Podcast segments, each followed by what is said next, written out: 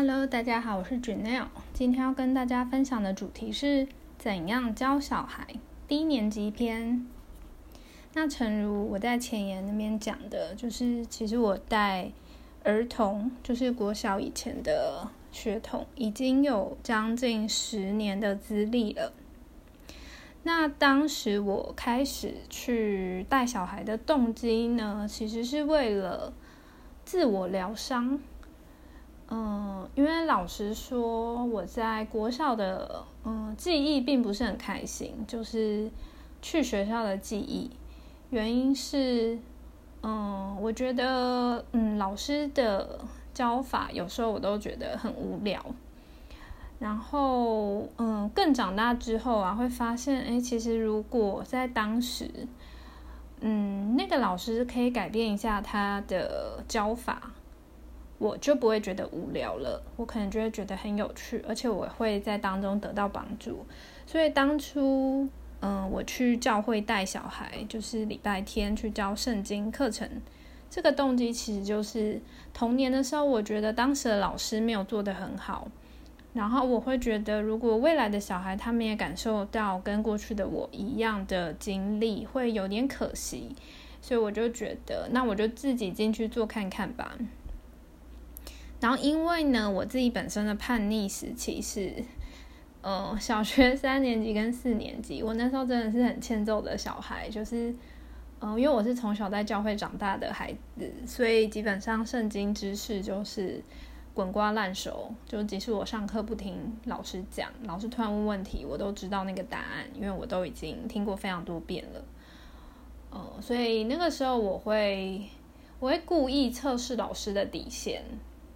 其实我相信现在的小孩就是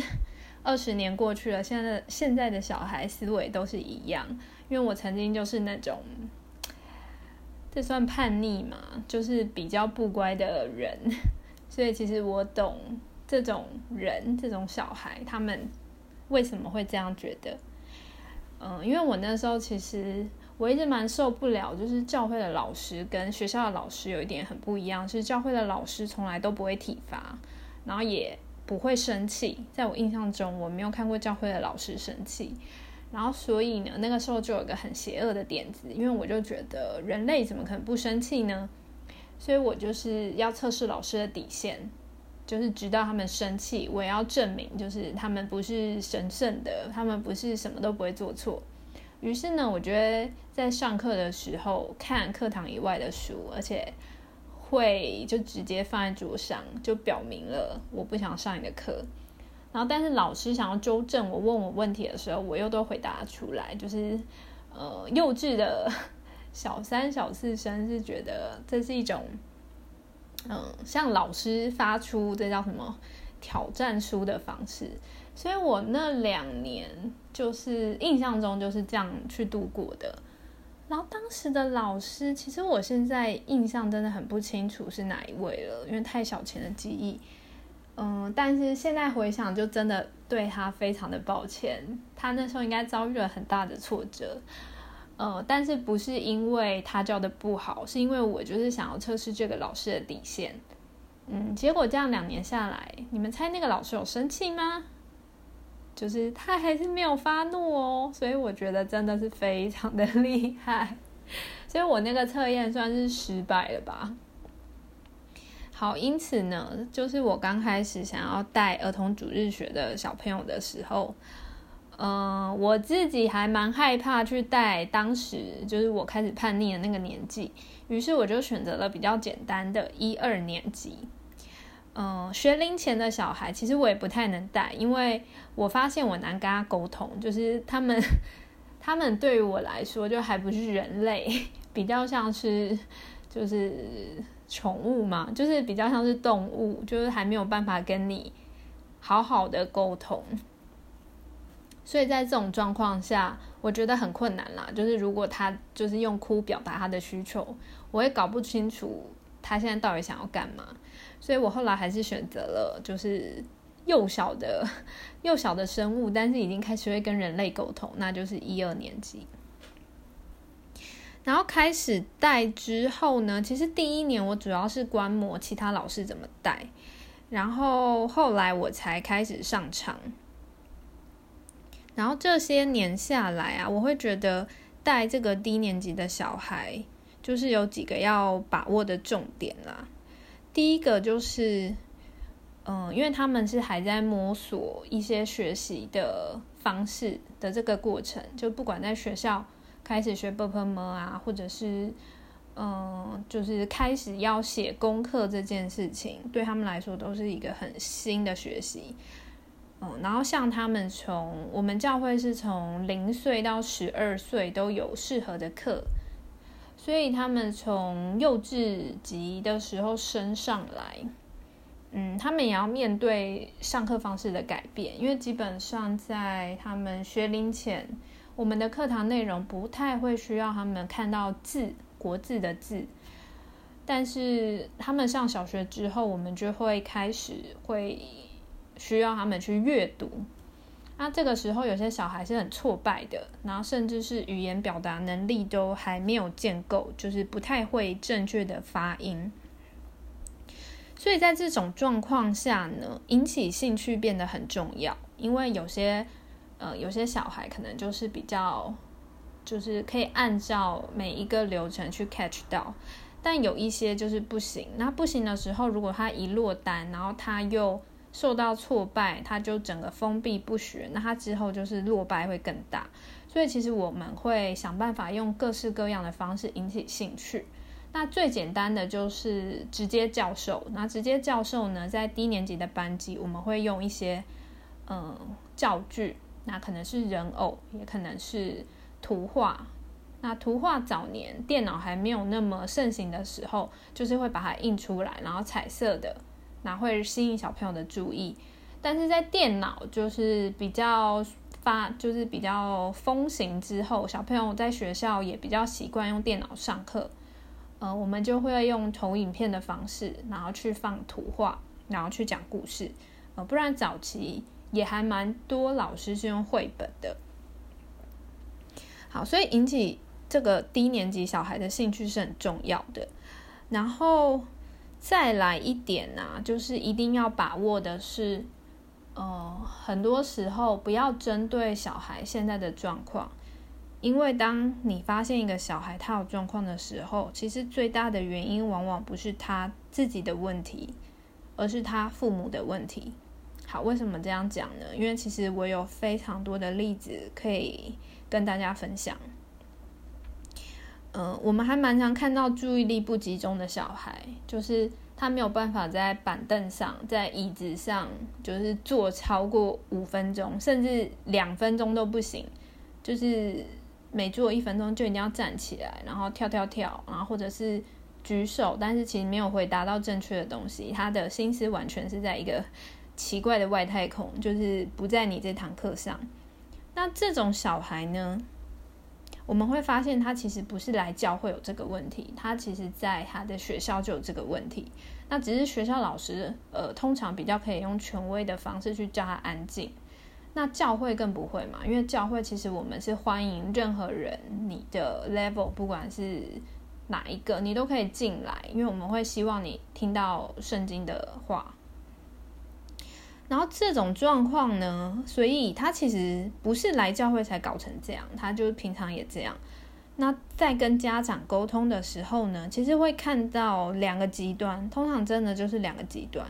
一个呢就会非常的防卫心，说我的小孩没有问题，就是他就是活泼好动，但他没有问题。好，那这种父母其实很难沟通哦。然后也不要觉得这种父母就一定是，就是知识比较贫乏，所以就是拒绝接受新知。其实就我自己的经历而言，这种父母往往是高教育分子。嗯，之前最严重的一个小孩是他，他父母都是台大的教授，然后因为我们教会就在就是台大正对面啊。嗯，然后当他跟他妈妈沟通这件事的时候，他妈妈的反应非常的激烈，就是像是我们在诋毁他的小孩一样。但其实我们只是要跟他说，这种状况应该是如果早期发现、早期治疗会比较好。嗯，因为这个之后可以再开一集。其实我家有这样子的人，所以我很懂那个什么叫做你早期发现、早期就介入，嗯，会对这个小孩未来的发展比较好。但是他妈妈就是不接受，然后一直到我知道他，嗯，国小毕业，其实他父母都还是坚决，就是他小孩没有问题，就是没有情绪方面啊。呃，没有对精神方面的问题。然后那个小孩的确是很聪明，但是我们会觉得他应该是有一点自闭症啊这种的。然后我记得前几年，前几年因为他们家很幸运啦，就是有抽到绿卡，后来就移民去美国。但前几年在那个小孩他已经升高一的时候，我有机会再跟他聊到天，就在遇到他。然后我发现哦，他已经上建中了，因为他其实从小我们就看得出他是很聪明的小孩，但是他永远跟就是其他人格格不入，然后他会做一些恶作剧，其实是很危险的行为，但是呃他自己没有感觉，然后其他人就会讨厌他。好，你会觉得他到建中应该是人生胜利组嘛？但是其实没有，因为我后来问。哎，我后来真的不知道怎么知道，好像是从他父母知道还是怎样。就是说他在学校没有朋友，然后跟他聊天的时候问他：“哎，你在学校好吗？”他也会说：“哦，他不喜欢去学校，就是他觉得很无聊，很浪费时间。”那所以就变成说，嗯，如果你是父母啦，你会希望你的孩子他是朝什么方向发展？就是他只要。嗯，在智力应该是说在工作能力上去加强，或在知识上很厉害，你觉得他这样就可以 顺遂的过一生吗？我不知道有多少家长是想过这个问题的。嗯，早年的家长可能更不会想这个问题，因为当时台湾普遍来说是比较贫穷的。但是现在其实知识水平在，就是大家整个受教育啊，识字的能力普遍来说都整体提升的状况。呃，我觉得要更去思考这个问题，因为现在的年代，呃，像我是解严那一年出生的，基本上我们已经是一个不是你有高学历就确保你一定有。呃，好的工作，然后会有顺遂的职场发展的这一个年代了。因为台湾的经济在走缓嘛，这都是大家都知道的事情。但是我们好像在教育的方面，我们却仍然维持着三四十年前，呃，这个古老的教导方式，就是你一味的在强调成绩方面的进步，但是没有去发现就是。呃，一个人他在人际关系上的建立，其实以长远来说会重于他的知识方面的发展。OK，然后我也不知道这个小孩未来未来会怎样了，因为他现在已经去美国了。嗯，那只是希望就是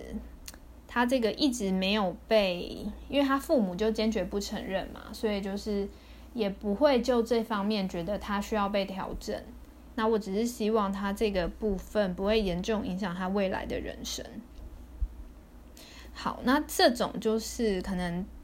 天生可能有点过动，或者是有点自闭倾向的，但是父母就可能是高教育分子，就坚决不承认，所以孩子的行为永远没有办法被改变。呃，对，这是一种太阳。然后其实我还有遇过是暴力的孩子。暴力并不是说他真的是做了社会新闻上那种暴力的举动，但是呢，他从小就是甚至幼稚园，你就会发现他对待同才的方式就是，呃，跟你打招呼是很用力的的打你，然后很容易跟别人起冲突，然后玩游戏输的时候会有很暴力的倾向，譬如说拍桌子、摔椅子这样子。那这种小孩呢？嗯，反正我比较菜的时候，我都会直接纠正他们。但是也是很有趣，当你跟家长聊之后，你会发现他们都是用打的方式去教他们的小孩。所以也就是说，小孩就有样学样嘛。因为小孩本身是一个白纸，他在家里被爸妈生气的时候这样对待，就直接打。所以当然他生气的时候，他也觉得理所当然我要去打别人。那这个暴力的小孩呢，就是我也可以举个很经典的例子，她是一个女生，嗯，我刚认识她的时候，她二年级。呃，其实他讲话很大辣辣的，我会觉得，哎，应该蛮好相处，应该很像以前小时候的我。但他的力气之大，我每次被他打，我就觉得，哇塞，我要 O C 了。好，然后当但当时我并不知道原因，然后而且他讲话非常的粗鲁，就是呃，就譬如说我们要排队领东西，那如果呢他排比较后面，他就一直叫说，老师什么时候轮到我，就是很不尊重别人。然后可能轮到他的时候，讲话会很粗鲁，这样子。那我其实当下我没有跟他父母有什么样的交集，因为我那时候还算比较年轻。然后只是我在我想想看，今年又跟他比较多交流哦，因为小孩长大，基本上如果他没有去外地求学，他可能还是会在同一间教会。然后他今年已经是升大学的年纪。然后我再遇到他，然后这次有一个比较深度的聊天，才知道，我觉得才解了我当年的疑惑，因为他爸爸本身就是一个，嗯，基本上我觉得这也是某种家暴吧，就是生气的时候会摔东西，然后是直接朝他丢，而且从小就是这样，所以他说他一直非常惧怕他的爸爸，然后他妈妈是另外一种，他妈妈不会拿东西丢他，但他妈妈会用一种。就是也是辱骂人格的方式去骂他，然后让他觉得他什么东西都做不好。然后其实我听到这段的时候，第一个我很难过，第二个是我很震惊，就是因为他们家在教会看起来都是蛮不错、蛮平和的一个家庭，然后没想到背后其实是这么的，可以说这么的不堪。然后，不过对照他小时候的那些作为，其实我又可以释然了。就是因为他被这样对待嘛，所以他自然觉得这很正常，这没有什么奇怪的。但是放在群体当中的时候，我们会觉得，哎，你好，你好特别哦，这样子。那他其实现在长大了，他有点矫枉过正，他现在就变成非常少女的一位，然后也不会很暴力，讲话也不会很粗俗。但是就变成很过度惧怕一些事情，就是没有自信啊，然后就是做什么事情就会呃绑手绑脚，就会觉得我爸妈一定不会支持，嗯，然后或者是我这辈子做事从来没有一件成功的，就他常常这样跟我说，然后因此呢，就是嗯。如果看到一个小孩啦，他就是真的很年幼，你看才国小一二年级的年纪，然后他就很暴力，其实不用先责怪他，而是要问他说：“哎，为什么你生气会打人？”他可能会告诉你：“哦，因为我爸在家生气就会打人。”就可以从这个方面去让他了解，呃，你的行为，呃，其实是不对，在多数人眼中是不对。那因为你爸爸那个不太正确。只是你现在没有办法嘛？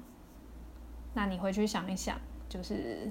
老师现在已经告诉你了，这样子。哎，我不知道你们会不会觉得这好像是对比较大一点的小孩的对话，嗯，但是嗯，基本上我都是这样讲的，因为我可能从小是一个比较早会的小孩。其实我一直觉得小朋友其实懂的，你只要用他的语言，你不要用太太。艰涩的字去告诉他一些事情，其实他都懂得。然后再来，还有一种小孩是不合群的孩子。那这种孩子就是除了刚才那个注意力不集中，然后可能先天有一些比较精神层面的问题之外，嗯，还有一种就是独生子女。那这个在近年来越来越普遍，因为大家少子化嘛，很多都生一个。那独生子女就会有个问题，因为他在家里没有玩伴，然后加上如果是在台北，通常是小家庭，就是也不会表兄弟姐妹全部住在附近，常常可以去串门子这样，呃，那就变成他可能每个礼拜来教会的时候，他就会过度积极的想要找别人玩，但是他用不对方法，因为他不知道怎样正常跟别人相处。呃，也就是说，他会很想要展现自己，那别人就会很讨厌他，就会觉得你为什么要那么爱现？你为什么要那么就是抢着发言这种的？然后不懂礼让，这种孩子就最常出现这种行为。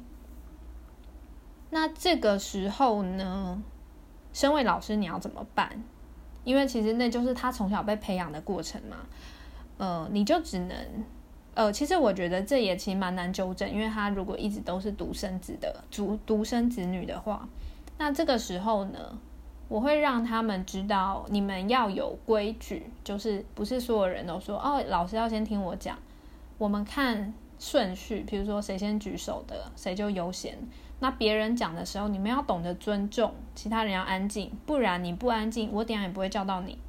大概是这样，会让他们比较融入团体生活。但是啦，我必须要说，呃，我目前看到例子就是独生子女可以后来比较融入就群体，也是蛮困难的。我必须说，这真的很困难，除非他有意识的要去增进这方面的能力。我甚至有一个同才，就是跟我同龄的，也是从小在教教会长大，他是独生子，他其实一直到成年。到现在哦，我大概最最近跟他聊天，也已经是研究所时期的事了。但他直到那个时候，他还是没有办法走出他独生子的框架，他就是会显得在群体中显得比较自大嘛什么的那个样子。然后呃，又就是比较低年级的小孩，其实还有一种状况是离不开父母的孩子。就是一送来就大哭，就不要离开父母。那这个时候，父母也有两种，就是一种会选择在教室里面坐在后面陪他们。那这种呢，就是基本上最后都会离开，就是没有办法继续待，因为其实他太顾虑小孩了，所以变成小孩不会独立。所以即使他这样持续来好几周，小孩都不会就是想要参与前面的群体，就跟其他小孩一起玩。他们就会继续选择黏在妈妈身边哦。通常进去陪的都是妈妈。然后还有一种就是选择狠心的出去，在外面看。然后因为我们的那个教室是有透明玻璃的，然后小孩在里面即使大哭，妈妈死都不会进去。然后这个时候，这种就会有救，就是他可能哭了前两次，哎，第三次之后就会好，然后甚至会。说哦，我很爱来上上这个课，就是后来都不需要妈妈陪了。那这种呢，嗯，这种我比较不知道是就是父母过度就帮他，就是也不是说溺爱啦，就是可能很帮他在任何事上，所以他就会觉得，哎，他离不开爸妈，就是自己独立去做一些事。那这种孩子就是父母要舍得，呃，放手啦，就先让他们痛一下，因为其实上课我们也只是一个小时嘛，一个小时之后就回去啦。那如果父母他一直不放手，嗯，然后这种状况持续到这个小孩成年，那也是会一个大问题诶，就是我们现在看到的什么妈宝爸宝这种的。好，那低年级呢？最后我再讲一种太阳，就是讲话结巴的孩子。那这种小孩呢，呃，其实你也不要觉得他一定是语言方呃语言方面有障碍，其实还蛮多是，嗯，也是在家里被权威式的教育，但父母不一定打孩子，但是会非常凶的骂他，以以至于他非常的唯唯诺诺，所以他。一跟这种有权威者，像老师这种比他大的人、比他高大的人讲话的时候，他就会非常的害怕，所以他就会结巴。但这不是不能治的，就是其实我最感动的是，呃，有一年有个女生哦，她真的讲话超结巴，但是我们呃，我们课堂有一个要求啦，就是我们每一次课程，我们有一段圣经的章节，就大概。一小段字，可能十四个字啊，或二十个字，会希望他们记下来。好，记下来，我们就会给一个小小礼物这样。然后那个女生其实她非常容易结巴，但是她都非常愿意尝试。所以即使她中间过程结巴，她在不断尝试、不断尝试，到她二年级快毕业的时候，她几乎都可以靠自己的能力完整的背下那一句就是经文这样子。所以其实我是非常的感动，因为我会相信他在就是教会接受这样的训练之后，同样也会反映在他学校的成绩上。然后这个女生其实她后来有个弟弟也进了我们班，她弟也是讲话结巴的孩子。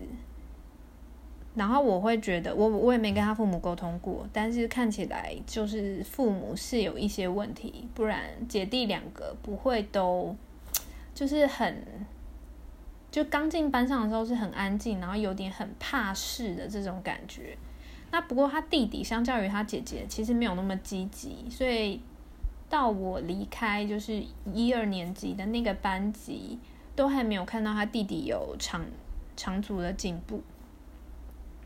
那这个就是嗯，我在带这个低年级的十年之间。有发现比较常见的幼儿的一些幼儿幼童一些行为的太阳啦，就是注意力不集中，然后会有暴力倾向的小孩，不合群的孩子，离不开父母的孩子，跟讲话结巴的孩子。但其实这些都是可以调整的，如果他们是有持续的，就是被教教导这样子。就是即使是你看一个礼拜来一次教会，一年也才五十二天嘛，然后扣掉过年可能放假一周，五十一天，这样其实都可以被调整的。那只是我知道有些家庭对小孩的影响真的太深，像嗯，哎，这边要再讲一个，就是有那种完全不讲话的小孩。这我第一次遇到的时候也不知道怎么处理，因为他就不讲话，所以你完全不知道他的需求，不知道他的问题在哪里，就是他听不懂吗？还是不好意思啊？然后或者是就不想理你，你不知道是哪一种。但是一样，就是当你让他感到安心的时候，他就开始讲话。然后我要讲这个小男生，他就是一年级几乎不讲话，一年级上学期吧。然后到一年级下学期开始讲话之后，后来话就变得非常多，嗯，然后深入了解之后发现，嗯，他爸爸也是有暴力倾向的人，所以他在家里其实是非常被权威教育的，嗯，然后是他妈妈带他来教会，所以我觉得算是很也是很艰苦的一个小孩啦。嗯，所以我觉得，身为老师，其实如果能在这短短的几年给他们一些安慰，这也算是一种，嗯，一种就是收获了。那其实对他们来说，或许或许会没什么记忆，因为是他们太小的时间时期。因为像我刚刚前面举那个有暴力倾向的女生，她在长大之后，我有跟她说：“哎，你以前。”就是打人非常痛诶，他说哦，他都没有印象，这样子，呃，对，因为像我小时候太小时期的事，我也会没有印象嘛。但是其实我相信，在潜意识里，他们是有感受得到啦。就是即使呃在家里没有感受到被爱，他们还是会知道，在教会老师们是爱着他们的。然后就是因为我这样子的经历，所以其实我自己虽然我的专业是会计，我曾经有想过是不是要去修心理相关的学程啊、课程这种，但后来也觉得对我来说啦，就是那个时间成本太高了。我们都已经毕业好多年，然后现在如果要再重回学校去上那种学程，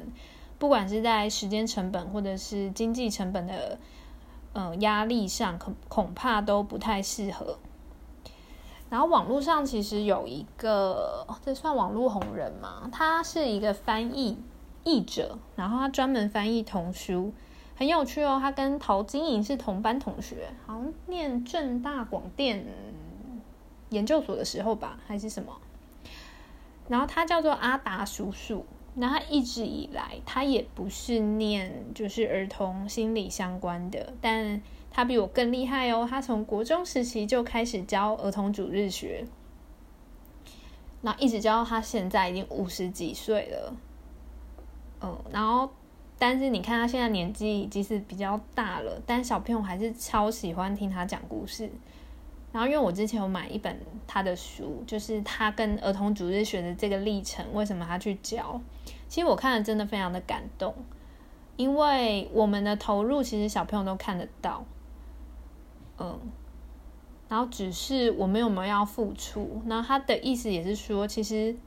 我们不一定要在体制内接受不断的训练才可以成长。其实体制外也有非常多的资源可以去运用。但重点就是老师有没有一颗受教的心。如果老师本身没有，老师本身觉得哦，我只是来带个托音班，呃，就是没有发现自己可以在。所带的学生的生命中成为影响力，那就什么都不会改变。就是他们毕业多年后也不会记得你，